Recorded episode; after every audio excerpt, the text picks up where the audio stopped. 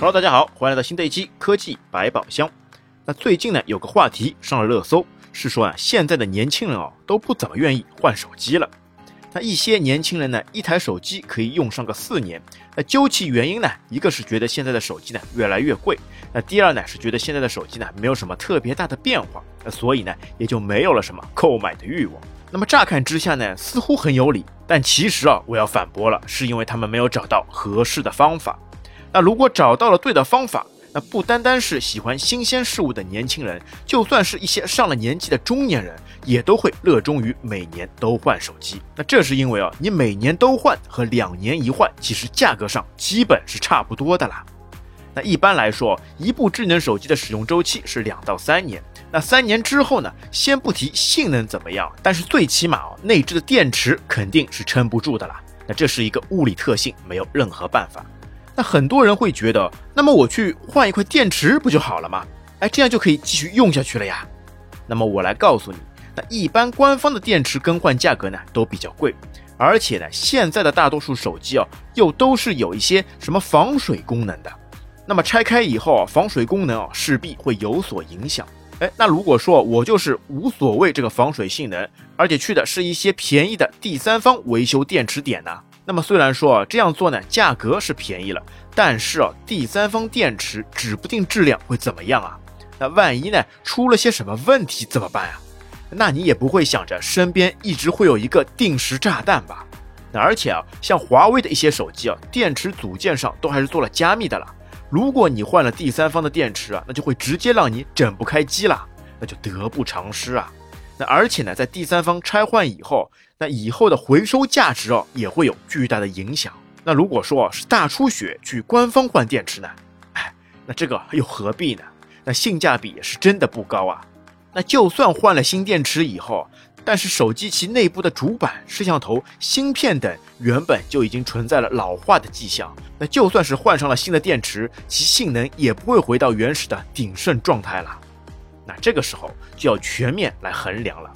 那第一，那虽然说现在的智能手机每年推出的功能呢，并不是特别大，而且有些连外形都没有太大的变化，但是从内部芯片上和使用体验上来说，还是有着很大的不同。那比如啊，最新款的手机就会支持 5G 网络，让你的网速呢连接会非常快。那而且新手机的功能或是外观啊，也往往会成为一些新的话题。那可以让你与朋友在一起的时候呢，可以突出你手机的亮点，显得与众不同，特别亮眼，那成为社交达人。那第二，现在的手机厂商啊，都会有各种各样的促销活动，那比如以旧换新、年年换新等等，那就是呢可以把你的旧手机抵扣金额，在买新手机的时候呢，直接少付钱。那在保存完好的情况下面啊，一年以后的手机啊，它的保值率基本还能达到原本的百分之六十到七十左右。那但是呢，如果是两年以后的手机，那它的回收价值呢就会低了很多。那那就有人啊算过这样一笔账：如果他买了一部五千块的手机，那第二年的换机成本呢，按照百分之六十来算啊，他买新手机的时候呢，只需要付两千块，那等于就是半价换购啊。那如果是两年或者是三年之后再换，那就等于呢要多付出一千或者是两千元，那所以啊，如果你还是付费换了电池的话，那一个呢是让你多付了维修费用，那第二呢还是让你的手机回收价值变得更少，那第三个呢就是还是要让你忍受着手机老化所带来的各种问题啊。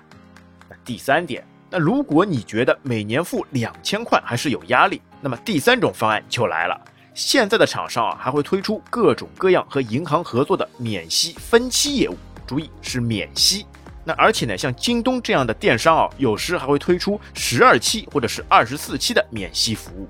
那一般银行的手续费啊，差不多一年三百块左右，那两年就是六百啊。但是现在等于是厂家给你大大的羊毛啊。那按照刚才的算法，你五千块钱的手机抵下来后才两千块钱，那然后再免息分期一个二十四个月。那合下来一个月才八十三块钱呀，那也就是两杯星巴克的价格嘛。那但是哦，确实可以让你享受到使用新款手机带来的体验和乐趣，那何乐而不为呢？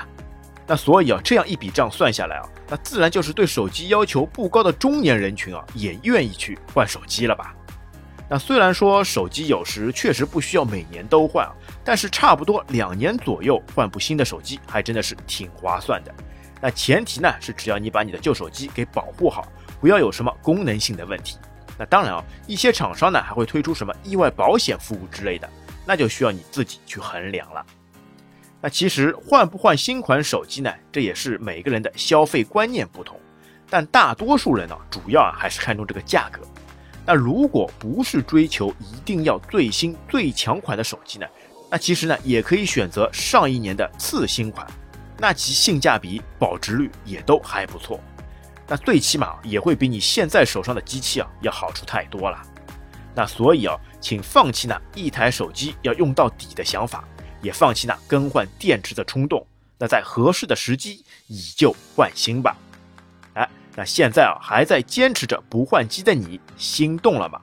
哈，那本期节目就到这边，感谢你的收听，我们下期再会，拜拜。